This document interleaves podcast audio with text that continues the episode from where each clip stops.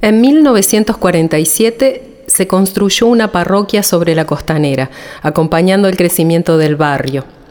Se trata de la iglesia Nuestra Señora del Huerto, construida con un estilo neocolonial. Era habitual a mediados del siglo XX que los vecinos, además de asistir a la misa los domingos, también disfrutaran los fines de semana por la tarde a las kermeses organizadas por la parroquia.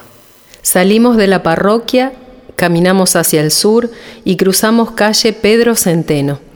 Hacemos unos poco más de 50 metros precisamente en la Avenida de los Siete Jefes 4321 y nos encontramos con un inmueble imponente la residencia Stamati.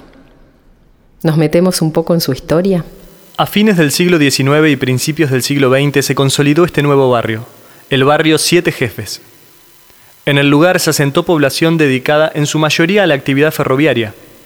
Sus residentes aprovecharon la belleza del lugar y la acompañaron con la construcción con hermosas residencias frente a la laguna Setúbal.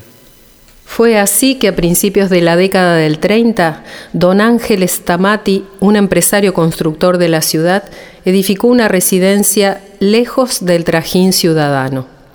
Compró tres terrenos linderos ubicados sobre la costa y juntó a un grupo de colaboradores, en su mayoría oriundos de Italia, para diseñar su propia casa, un palacio ecléctico con clara influencia del Renacimiento italiano.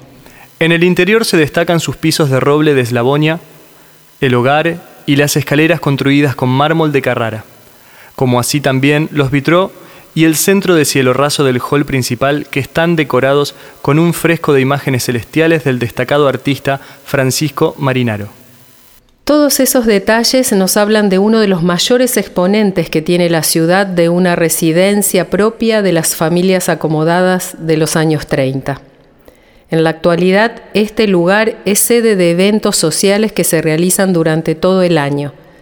Esa modalidad ya era habitual muchos años atrás, siendo la casa anfitriona de encuentros sociales y tertulias que convocaban a las familias y vecinos. Volvamos a cruzar la avenida de los Siete Jefes, recorramos la costanera conociendo más sobre la laguna y pasemos a la siguiente pista.